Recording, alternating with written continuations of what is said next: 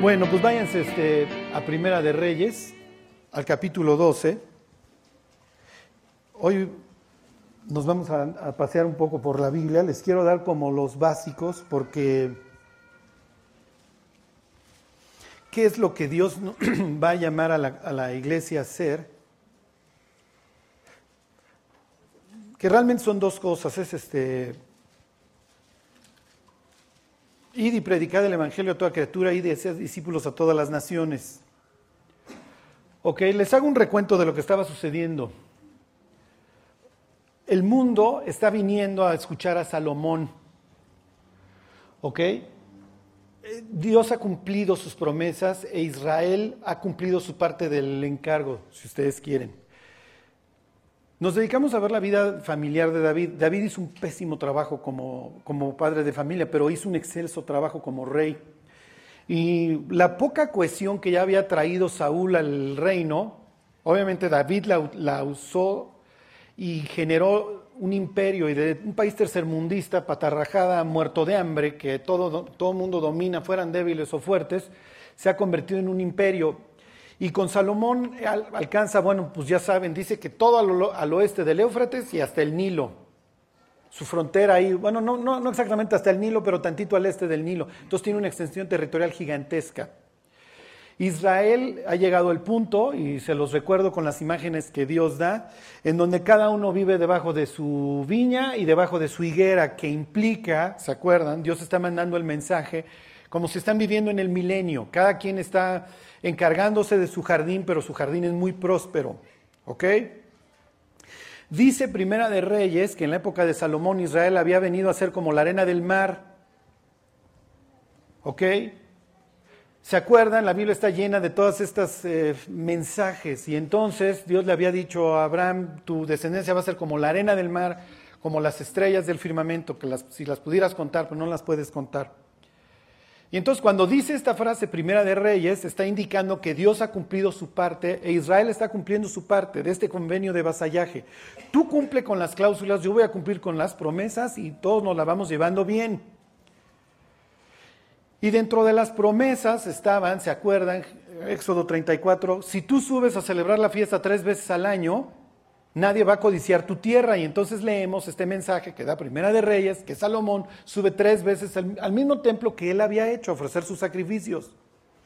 ¿Se acuerdan? Durante las fiestas de primavera, están las de la, Pascua, luego Pentecostés y, en septiembre ahorita las que, se están, las que están teniendo lugar, que serían pues precisamente Rosh Hashanah, ellos le hubieran dicho el día de las trompetas, este, Yom Kippur o el día de la expiación y luego la fiesta de los tabernáculos. ¿Ok? Sí, pero Salomón no cree en Dios y vive apanicado. Y Dios le suscita después de, bueno, obviamente parte por en medio todos los mandamientos de Dios que no tiene que, llevar a cabo, no puede acumular dinero. Bueno, pues el Señor recibe 666, ¿se acuerdan? Este, talentos de oro, acumula mujeres, bueno, todas, tiene 700 esposas, 300 concubinas y se dedica a la importación y exportación de caballos que él tenía prohibido hacer. Ok, las mujeres, ¿se acuerdan? Desvían su corazón y este cuate se acaba volviendo un idólatra. Y bueno, pues obviamente se pudre Israel, este Salomón le abre la puerta a la entrada, por eso al rato, como lo acaba de leer Pepe, pues los judíos van a estar adorando al muñeco que les paren enfrente. Ajá. Y Israel se va a pudrir.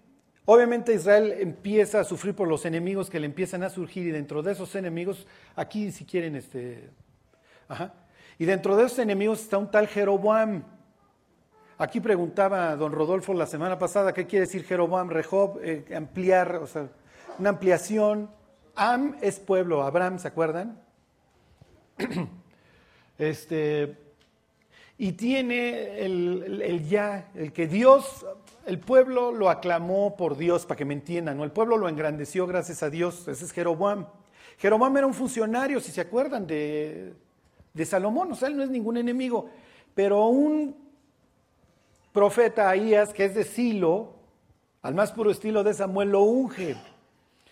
Y cuando lo unge, ahí da varios detalles el pasaje, dice que están en el campo solos, y dice que toma una capa el profeta y la parte. ¿Se acuerdan cómo le fue arrancado el reino a Saúl. Le está, le está pidiendo Saúl a, a, Samuel que lo honre y Saúl le dice, no, ya me voy. Y cuando se va le arranca, el, le arranca parte de la capa y entonces le dice, así te va a arrancar Dios del reino. Y entonces lo mismo para que, ahí, perdón, para que Jeroboam entendiera, rasga, le está diciendo lo mismo que le dijeron a David, para que me entiendan. ¿Sí? Cuando le quitan el reino a Saúl, se hace a través de este símbolo, voy a partir una capa, y se lo dan a David. Cuando le quitan el reino a Salomón, se parte una capa y se lo dan a Jeroboam. y lo único que Dios le exige a Jeroboam a través de ahí es, pórtate bien y confía en mí. es lo primero que no va a hacer. Y es ahí donde nos quedamos. Ahora surge una pregunta. ¿Cómo se entera Salomón de que Jeroboam va a ser el bueno y de que sucedió esto de que se partió la capa y todo? Si nada más estaban Ahías y Jeroboam. Quiero decirles un proverbio, no sé dónde está, en boca cerrada no entran moscas, ajá, o el pez por la boca muere. ¿Sí? Salomón hubiera dicho, la discreción te guardará. David hubiera orado, pon guarda mi boca. ¿Sí? Sean discretos. ¿Ok? Porque se ve que Jeroboam salió a publicar a los cuatro vientos que él era el bueno y que habían partido una capa y entonces que se cuide Salomón y obviamente este tipo tiene que acabar huyendo. Valientes este, convenios de don Salomón con los pueblos de alrededor, porque el primero que le va a dar asilo a don Jeroboam son los egipcios. Y el cual está casado con la hija del faraón, sí, pero al faraón le vale. Maldito el varón que confía en el hombre y pone carne por su brazo. Y ahí nos quedamos la semana pasada. Bueno, no, avanzamos tantito. ¿Se acuerdan que, bueno, muere Salomón, se van a, ¿dónde está? A Siquem. Aquí está Siquem, aquí ungen a, a don Roboán por rey, pero el tipo sale con la embajada de que va a subir los impuestos. Imagínense, su papito adorado mantenía mil mujeres y los otros le dicen, oye, mi cuate, pues mantener el harem de tu papá no salía barato. Entonces, nada más bájale. Y los sabios le dicen, bájale. Y los juniors le dicen, súbele. Y este bruto sale y ofende a las personas y les dice, mi dedo más flaco va a ser más gordo que los lomos de mi padre y les ve como en feria conmigo. Todavía el bruto tiene a bien mandar al, al cobrador de impuestos, al secretario de Hacienda, que obviamente lo matan. Y entonces tiene que regresar huyendo a Jerusalén y se parte el reino. Y en el norte, en las tribus del norte, va a quedar Jeroboam y abajo va a quedar Roboam. Pero la simple es como un apóstrofe que implica Dios ya, ya hubiera bastado para que Jeroboam dijera, pues Dios está de mi lado, Dios está conmigo, pero no, el tipo le da miedo. Y si suben a Jerusalén a ofrecer sacrificios y a mí me dejan, y entonces lo que sucede que este cuate, ¿se acuerdan? Así va a quedar dividido, ahorita regreso a esto, en el sur se va a quedar Roboam, en el norte se va a quedar Jeroboam, y este cuate hace sus, sus toros, que los van a encontrar en todos los símbolos paganos que ustedes quieran hoy en día. Fíjense nomás, ahí en el euro, ahí está la reina Europa, una, una diosa fenicia de los sidonios, a quien fue a eh, porque Zeus era tremendón, ustedes no están para saberlo ni yo para contárselo, pero Zeus le encantaban las chicas, igual que don Salomón, ¿ok? El dios del trueno, que obviamente también adoran los fenicios. Baal es la versión fenicia o cananita.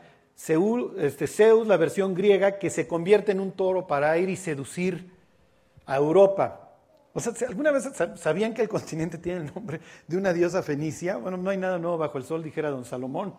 Y si ustedes creen que la humanidad ya cambió, ya evolucionó, la humanidad sigue siendo igual de idólatra que hace 3.000 o 4.000 años. Y en el euro, por si fuera poco, pues ahí está para muestra, basta un botón. Y entonces pone uno de esos en Betel y otro en Dan. Y ahí estaban los chivos, ¿se acuerdan? Ahí estaban los faunos de don, de don Jeroboam.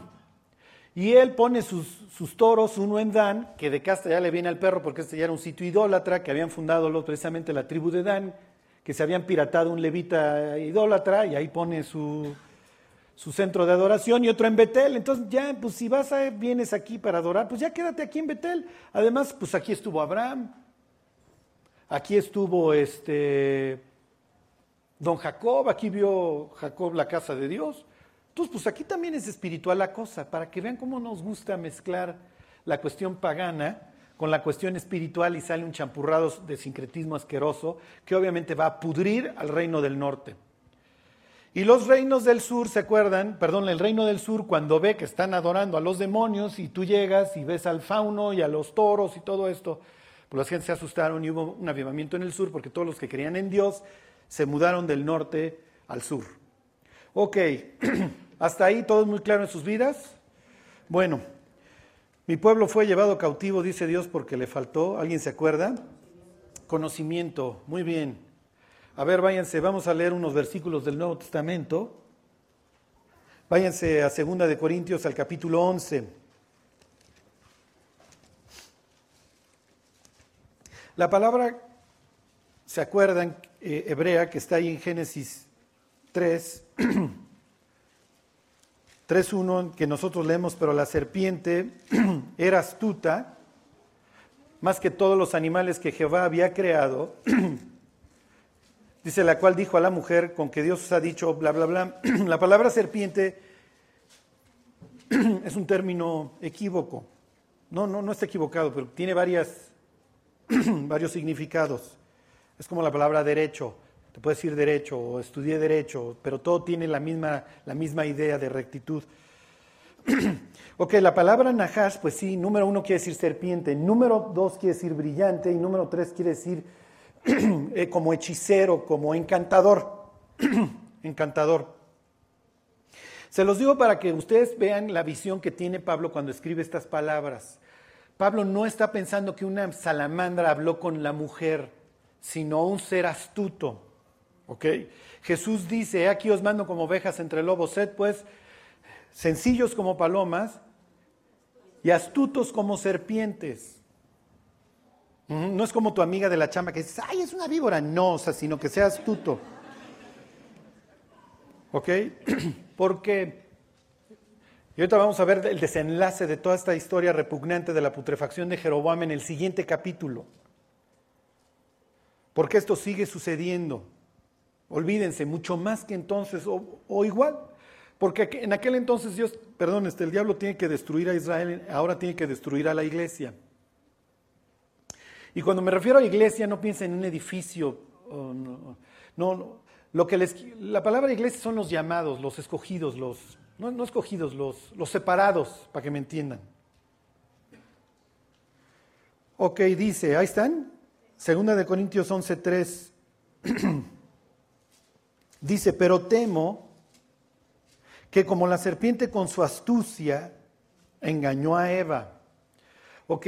El diablo no puede hacer más que aquello que Dios le permita. ¿Se acuerdan del primer capítulo de Job? La historia de Job todo gira alrededor de una pregunta. ¿Adora a Dios, perdón, adora a Dios a Job? Perdón, adora Job a Dios porque le va bien o porque realmente lo ama. Alrededor de, todo eso gira la historia. Y es lo que le dice el diablo. No, pues Job te adora, pues no, no, no en balde, mi cuate, pues todo le has dado, y lo has acercado y la obra de sus manos has bendecido. Pero pues quítale todo y vas a ver si no blasfema en tu cara. Y entonces Dios le, le permite, le alarga la cadena, entonces le dice, ándale, pero no lo toques a él. Entonces no lo puede tocar. Y entonces Job retiene su integridad y dice, aunque Dios me quitó todo, desnudo nací, desnudo me moriré, voy a seguirlo adorando. Entonces Dios le dice, ya ves, en la junta de consejos, ¿se acuerdan? En el concilio hasta en su, ¿ya ves? Sí, sí, piel por piel, todo lo que el hombre tiene dará por su vida. Era un secuestrador, Satanás desde entonces, ¿no? Y entonces, ok, pero no lo puedes matar. Y entonces le provoca esta enfermedad terrible, pero Job retiene su integridad. Y sí, sí se va a quejar y va a decir, yo pienso que Dios se equivocó en mi caso porque pues yo me estaba portando bien. Pero dice literalmente, aunque me mate, y entonces gana la partida Dios. ¿Ok? gana la partida, se la, se la gana a Dios. Lo que les quiero ejemplificar es que el diablo no puede ir más allá. Cuando Dios crea al hombre, pues al diablo no, no creen que le encantó la idea. Sí, pero el diablo no puede ir, matar, ir y matar a Adán y Eva. Entonces, ¿qué es lo que hace? Los pone contra Dios porque obviamente le escuchó cuando el día que de ese árbol comieres ciertamente morirás. Entonces va, los seduce para que coman y entonces va con Dios y a ver, pues mátalos. Porque pues, tú dijiste, ¿no? O vas a ser mentiroso, Dios. Y como Dios no puede mentir, parece que Dios ya lo puso entre la espada y la pared. Y Dios dice, pues sí, sí los tengo que matar porque es lo que les prometí. Entonces ya no los puede salvar. Pues técnicamente no los puedo salvar, efectivamente, porque estos cuates ya están condenados. Por eso es que Dios se tuvo que convertir en humano y pagar la deuda humana, porque la paga del pecado es muerte y no la podía revocar. Ok, ahora ya les va a hacer sentido Génesis, este, perdón, Isaías 53. Ok, en el caso de la iglesia, el diablo no puede destruirla más que en la medida que Dios le permita. Lo que les quiero decir es que el diablo no puede iniciar una persecución, una masacre si, si Dios no la permite. Oye, Charlie, ¿las permite? Sí, pues, vean la iglesia del primer siglo. Ok. Y entonces si no la puedo matar, ¿qué es lo que piensa el diablo?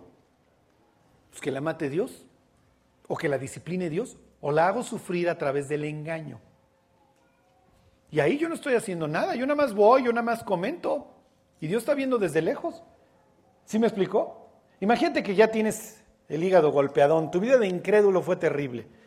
Y llega el diablo y dice, mira, yo no te puedo matar, Dios te está cuidando la vida. Ya eres su hijo, te está guardando. Pero ve cómo suda el vaso allá de tu vecino. Mm, acuérdate de Acapulco, mi cuate. Ajá. y entonces vas, te pones un cuate de aquellos, te mueres, ya te acabas de desgraciar el hígado. ¿Te mató el diablo? No, tú hiciste el trabajo sucio. Lo único que hizo el diablo fue engañarte con su astucia. Vamos a pensar que para esta época Dios tiene planeado que no venga una persecución sobre la iglesia. Y el diablo dice, pues no los puedo ahorita matar, muchachos. Fíjense que hasta gracia tienen, los mismos gobernantes los ven así como bichos raros, pero pues les importan un comino. Y entonces el diablo está en un aprieto, ¿ok? Entonces los tengo que engañar. Y entonces saco puras falsas doctrinas para que ustedes se vuelvan unos idólatras, acaben adorando a Mickey Mouse o a quien ustedes quieran, y entonces destruyan su vida. Y el trabajo sucio lo hagan ustedes.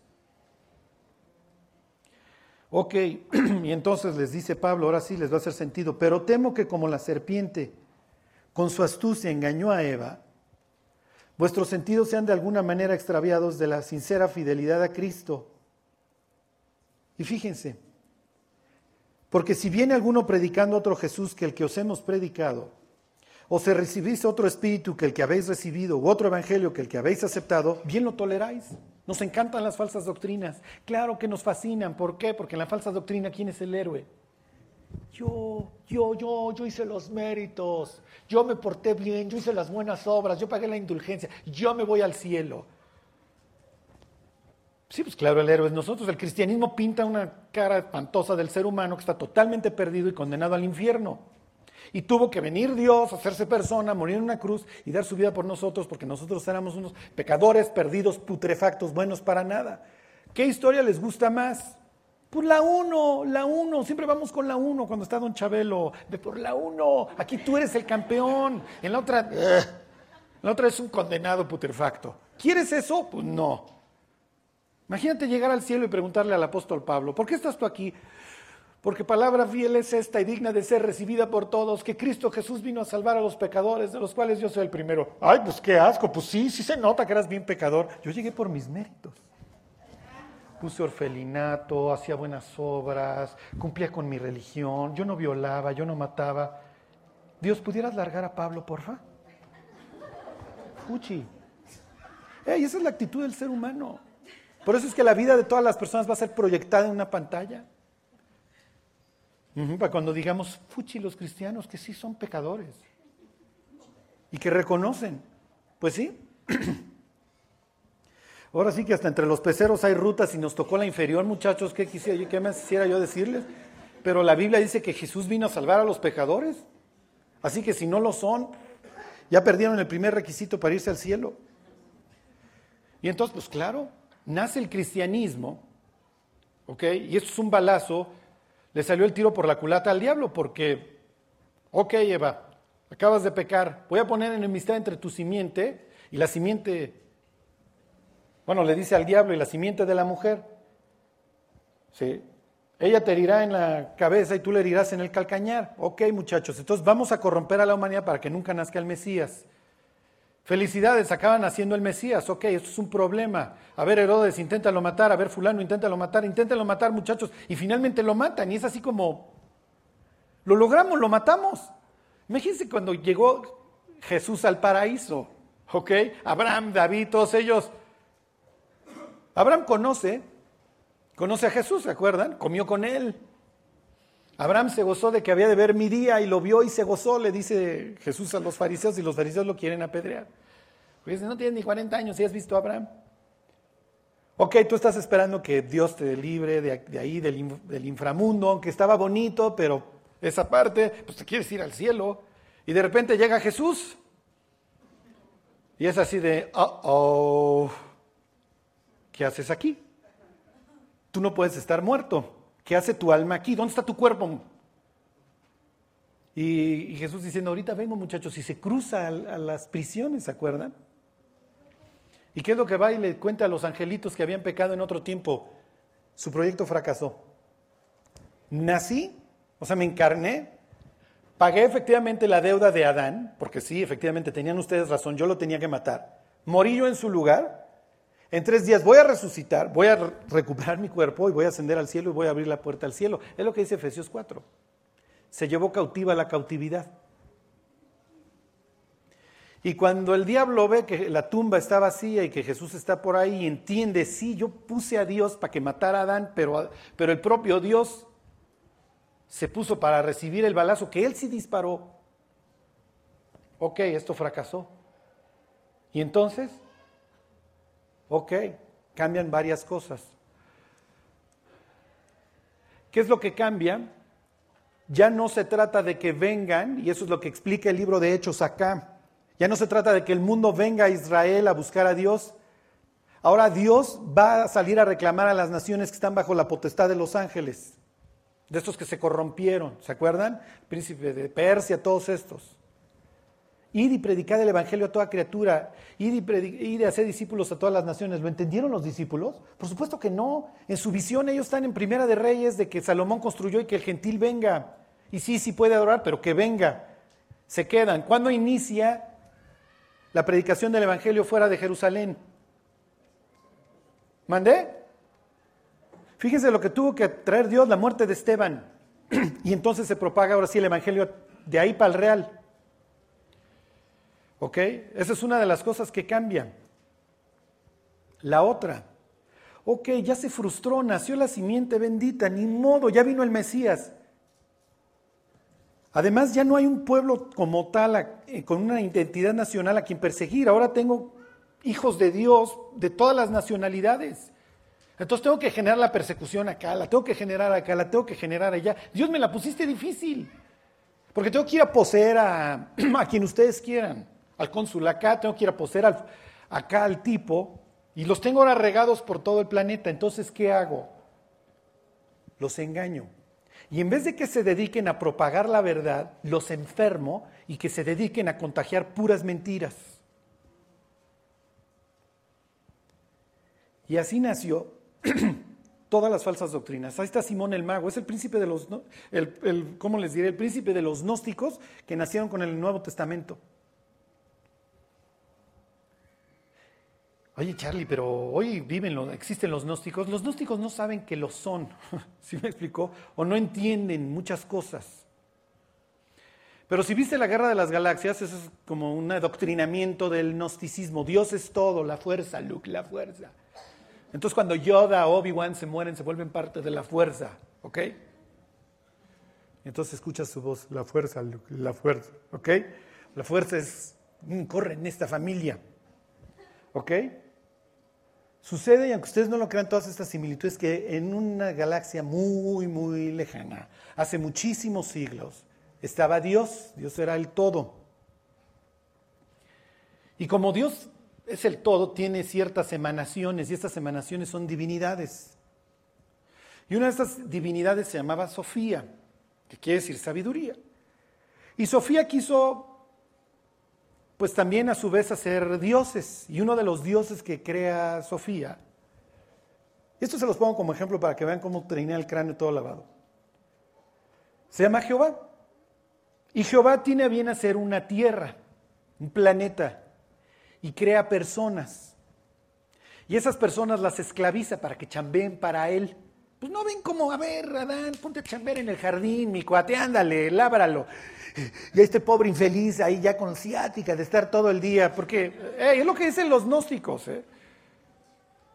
Y entonces Sofía se enchila, porque Jehová es un cuate súper mala onda. ¿Cómo, ¿Cómo los tienes esclavizados? Y entonces Sofía genera un libertador. ¿Quién creen que es el libertador en la historia? Sea, si Simón Bolívar, el diablo. Y entonces el diablo llega con, eh, una infeliz de estas este, esclavas engañadas que se llama Eva. Y le dice, oye, te tienen aquí esclava, ¿va? No, sí, sí, mira, ya no aguanto la joroba de estar chameando todo el día para este Jehová.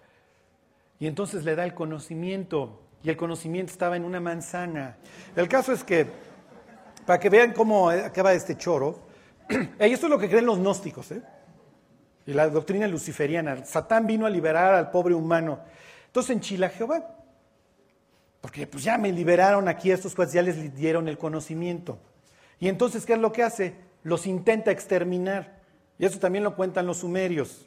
Enlil, uno de sus dioses, intenta exterminar a la humanidad, pero Enki, el dios buena onda, en este caso Lucifer, según va variando y según se va adecuando en cada cultura, va y da el pitazo a un cuate que se llama Noé. Y entonces Noé libra a la humanidad. Sí, pero la humanidad sigue en cadenas. Y entonces Sofía se tiene que encarnar. Y uno de sus otros hijos que la va a ayudar, otra emanación divina, también se encarna. Adivinen quién es esta parejita de, de emanaciones de energía de Dios que nos vinieron a liberar. Una de estas emanaciones se llama Jesús y la otra emanación se llama María Magdalena. Y juntos nos vinieron a liberar del Dios vengativo del Antiguo Testamento. ¿Alguien alguna vez pensó en su vida que el Dios del Antiguo Testamento era mala onda, pero el del Nuevo era bueno? Sí, tiene la doctrina de Simón el Mago. Felicidades.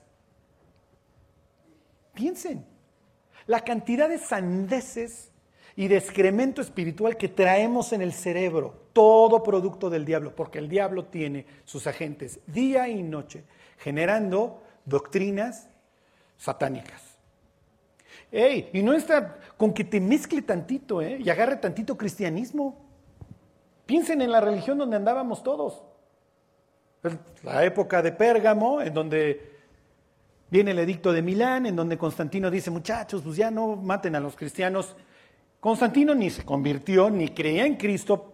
Constantino era un político hábil, Ahí tiene su puerta al sol en Constantinopla. O sea, para nada vayan a creer que este tipo era cristiano.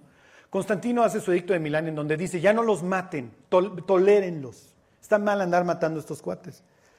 Y luego llega Teodosio, 60, 70 años más tarde, y decreta el cristianismo la religión del imperio.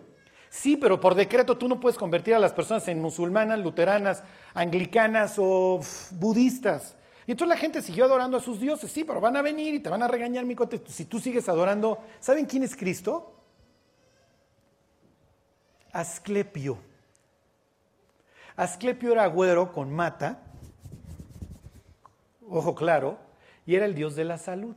Y como Jesús sanaba personas en los evangelios, los romanos dicen, ah, es que es Asclepio. Nadie vaya a llorar ni ponga ojo de mi Charlie, me estás tumbando. Yo tengo un Cristo güero de ojo claro ahí este, en mi cuarto. Pues sí, estás adorando a Asclepio. Digo, por eso no vengo los domingos, Charlie. Por eso no vengo.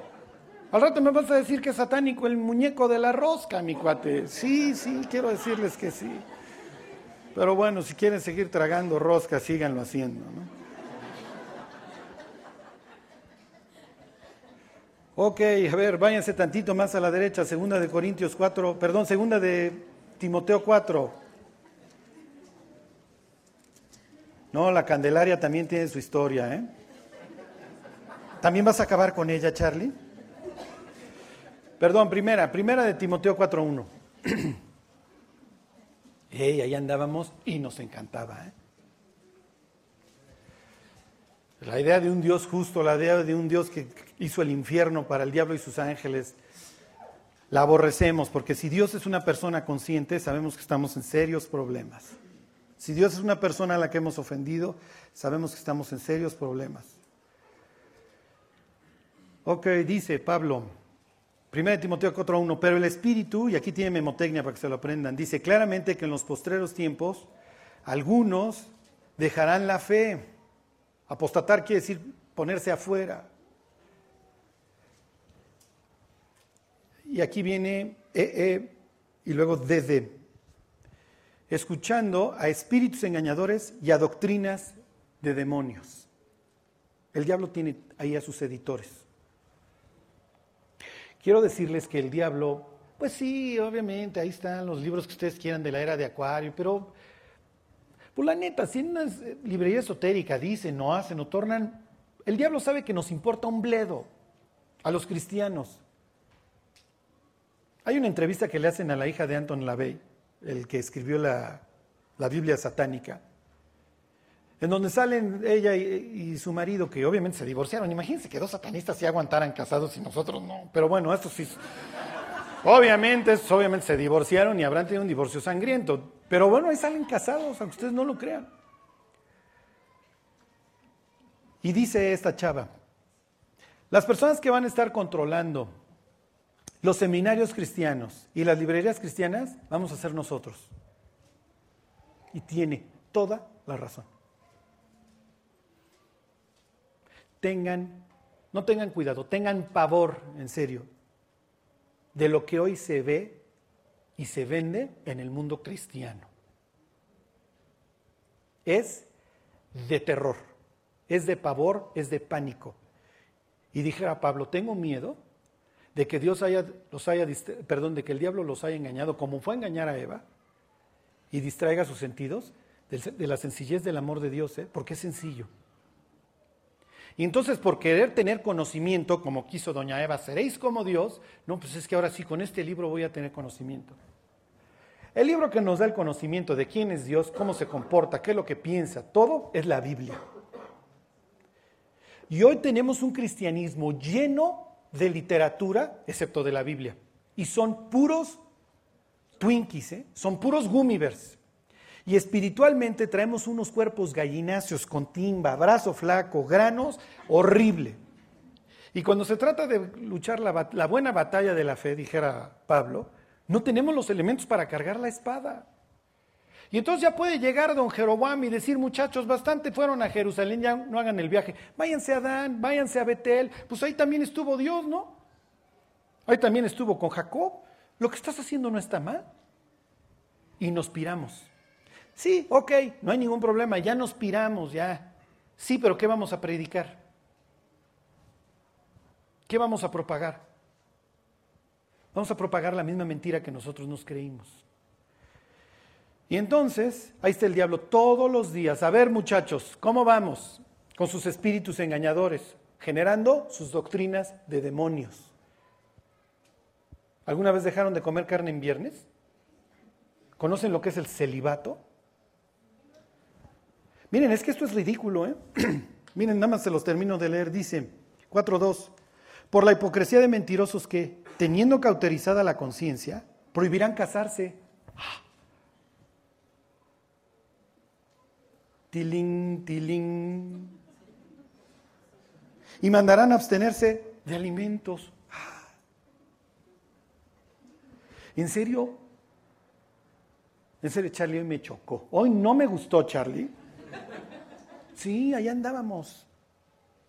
No podíamos estar más ciegos, no podíamos estar más sordos más alejados de la vida de Dios. Y Dios dice, sí, mis cuates, ok, estabas muerto, ya lo has leído en Efesios. Él os dio vida cuando estabais muertos. Y un muerto pues no tiene capacidad para nada. Tiene capacidad para arrepentirse, eso sí. Tampoco me voy a ir como los calvinistas. No, no, es como predicarle un sepulcro. No, porque estos viven y andan haciendo cosas y piensan y razonan. Por eso es que hay un infierno. Porque Dios sabe perfectamente que lo que hacemos lo hacemos perfectamente conscientes. O sea, sabemos, el niño cuando le estrella en el kinder el carrito al de al lado sabe que está haciendo mal.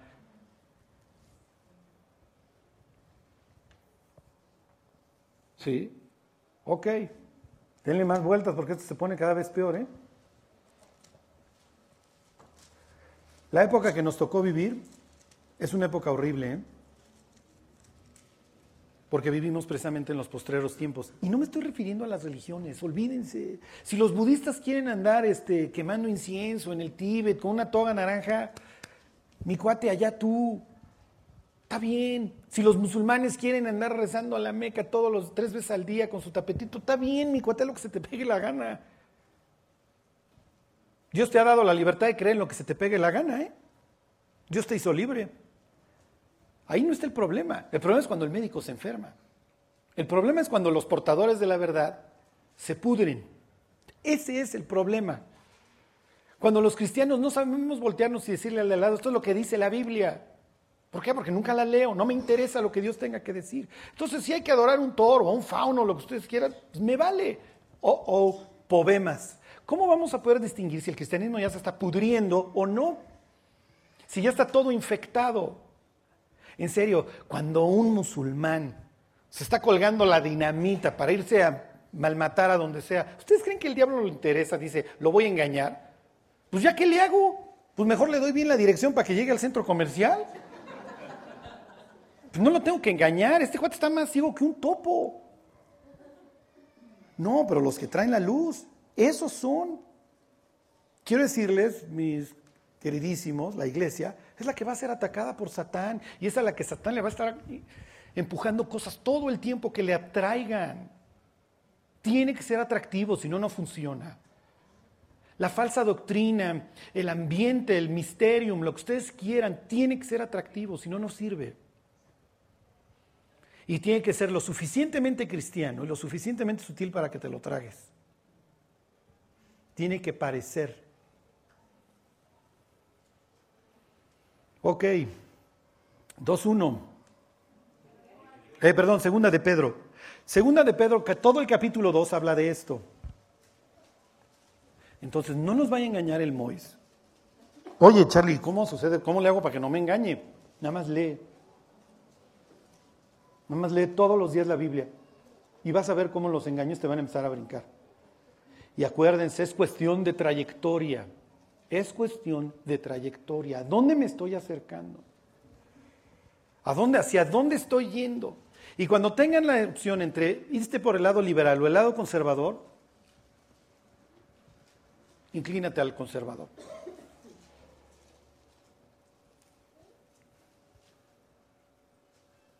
Ok, dice 2.1, pero hubo también falsos profetas entre el pueblo, como habrá entre vosotros falsos maestros ¿Ok? Uno tuvo a su Jeroboam, nosotros pues, tendremos un chorro.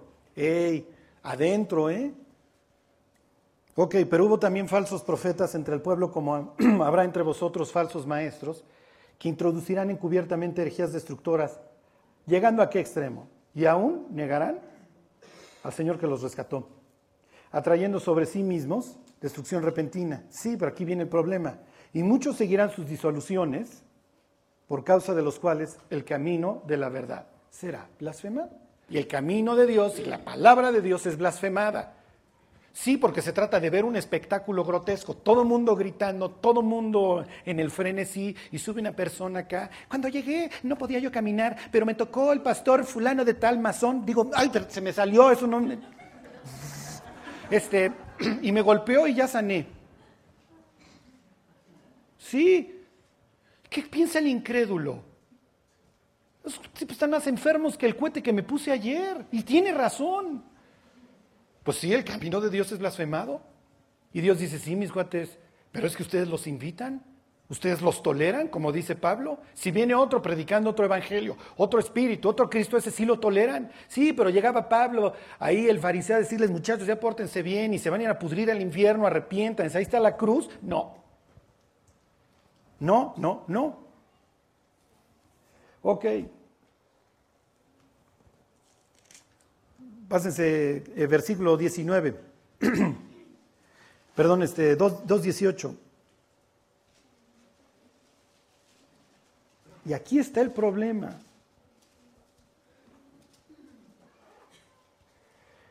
Pues hablando palabras infladas, pues hablando palabras infladas y vanas, seducen con concupiscencias de la carne y disoluciones a los que verdaderamente habían huido del error. Y ahí está el poema. Ahí está el poema. Ok, ¿cuál es la solución? Lo vamos a estudiar la próxima semana, nada más váyanse a 1 Corintios 5. Ustedes que ya son unos expertos bíblicos, la mesa, ¿qué implica la mesa? ¿Qué implica para un judío, para un oriental sentarse a la mesa? Sí, exacto, comunión. Nos llevamos, tú eres de mi círculo. Si no la persona, no es de tu círculo, no comes con ella. Lo ves en la plaza, donde sea, pero no comes con él. Porque el partir los alimentos, cuando lean en Hechos que partían el pan y tenían todas las cosas en común, sí, porque tienen comunión. ¿Ok? Los judíos no hubieran ido a comer a la, a la comuna, a la mesa común. No, no, no. Yo nada más como aquí, con, con mi gente. Olvídense comer con un gentil, ¿eh? No, no, no, esto es locura, esto es prohibido. si se acuerdan de José? José no come con los egipcios, lo ponen aparte. Porque es fuchi, José es hebreo. Así se trataban los pueblos. Había una diferencia entre los pueblos. Tú adoras a esos dioses, yo adoro a este. Para el judío la mesa es comunión, es que me llevo contigo, y eso lo vamos a ver próxima semana. Por eso Jesús dice, estoy a la puerta y llamo, si alguno oye mi voz y abre la puerta, entraré a él y voy a tener comunión con esa persona. ¿no? Lo voy a hacer de mi círculo, lo voy a invitar.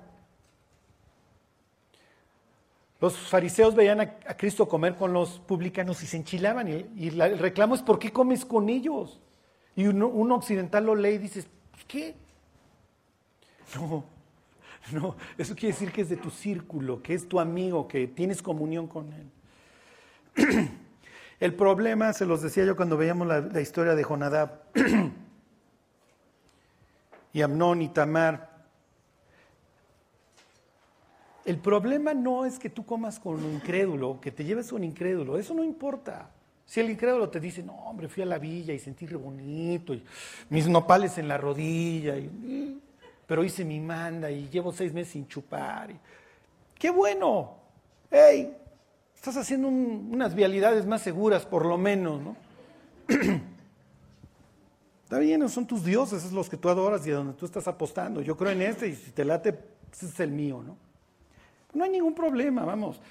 Tú vas a comer con los de la oficina, lo que sea, empiezan a hablar de pura cosa grotesca.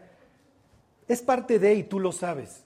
¿Qué pasa si vas a comer con un cristiano y el cristiano empieza los alipuses, empieza las groserías, Tú no te estás cuidando ahí. Tú partes de la base de que ahí hay una comunión. Entonces acuérdense, tú puedes comer con quien se te pegue la gana, pero tienes que evitar a toda costa el cristiano que le encanta el chupe, que le encantan las chavas, que le encanta esto. Lo tienes que evitar. Olvídate comer con un amargado. No, no, no, no, no. O sea, lo tienes que ver como leproso, ¿eh? Oye, pero ayer fuiste a comer con el Chelas y estaba bien crudo y fueron a la polar por birria. Pues sí, pobre Chela. Siente re mal. Pues quería su birria. ¿Y entonces por qué no comes conmigo? No, porque tú estás amargado. Tú traes lepra, mi cuate. Tú eres un cristiano que me vas a hablar peste de, tu pastor, de tus condiscípulos, de la doctrina. Vas a decir que es puro legalismo, que ya nos piramos, lo que tú quieras. No. Prefiero escuchar el cuete del Chelas y verlo cómo disfruta su birria y su chela viene el odia. ¿En serio? y lo acompaño. En serio. Ok, dice,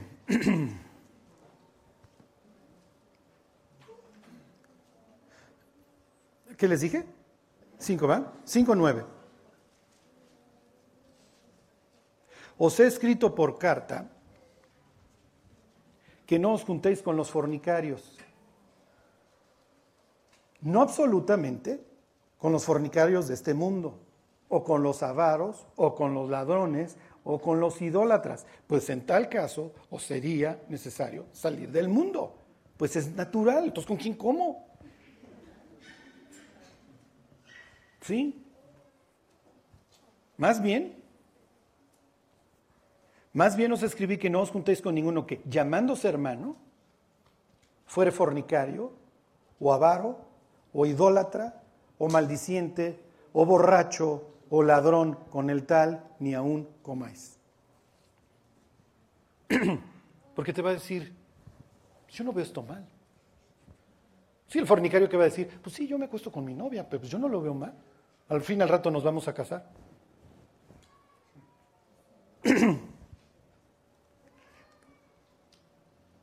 ¿Sí? No, sí, sí, a veces sí tomo, pero, pues qué, cinco o seis. Y dice Pablo, pues a ver, mis cuates con ese ni coman. Ni coman, ¿por qué? Porque el comer es parte del círculo. ¿Por qué mejor no? Ya ve a comer con los incrédulos, está bien, no hay ningún problema. O ve a comer con un hermano que te vaya a edificar. Que te vaya a decir, tengo las mismas luchas que tú, tengo la misma carne que tú, tengo la misma propensión a amargarme, tengo las mismas tentaciones, pero vamos a orar los unos por los otros, vamos a apoyarnos en amor. ¿Sí me explico? Acuérdense, tus amistades son como los botones del elevador. Tú los escoges y tú sabes si te llevan para arriba o te llevan para abajo. Pero hay veces en donde tú te juntas con el pueblo de Dios y sales de ahí diciendo, tengo que ser más profundo. Tengo que ir más allá con Dios. Tengo que corregir esto en mi vida. No, no, nunca vamos a ser perfectos. Nunca vamos a hacerlo. Pero sí tenemos que aspirar a hacerlo. Es lo único que importa. Dos pasos para adelante, uno para atrás, dos pasos para adelante. Si vas a tener compañerismo con alguien, júntate con alguien que esté en la misma lucha que tú, que aborrezca su carne igual que tú, que aborrezca sus pecados igual que tú. Oye, Charlie, hay gentes que no pequen. No, no, no. Mira, estoy yo y creo que en el... Sea, en serio. Pero no hay nada más gratificante que juntarte con otra persona que se lamenta igual que tú por sus pecados. Porque miren, pues sí, sí se trata de dejar de pecar, pero Dios diría, dichosos los que lloran,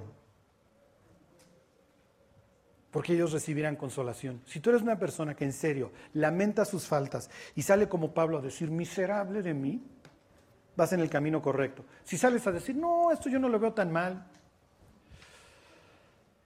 ahí sí ya bailamos break. Ahí sí estamos en poemas. Dichosos los que lloran.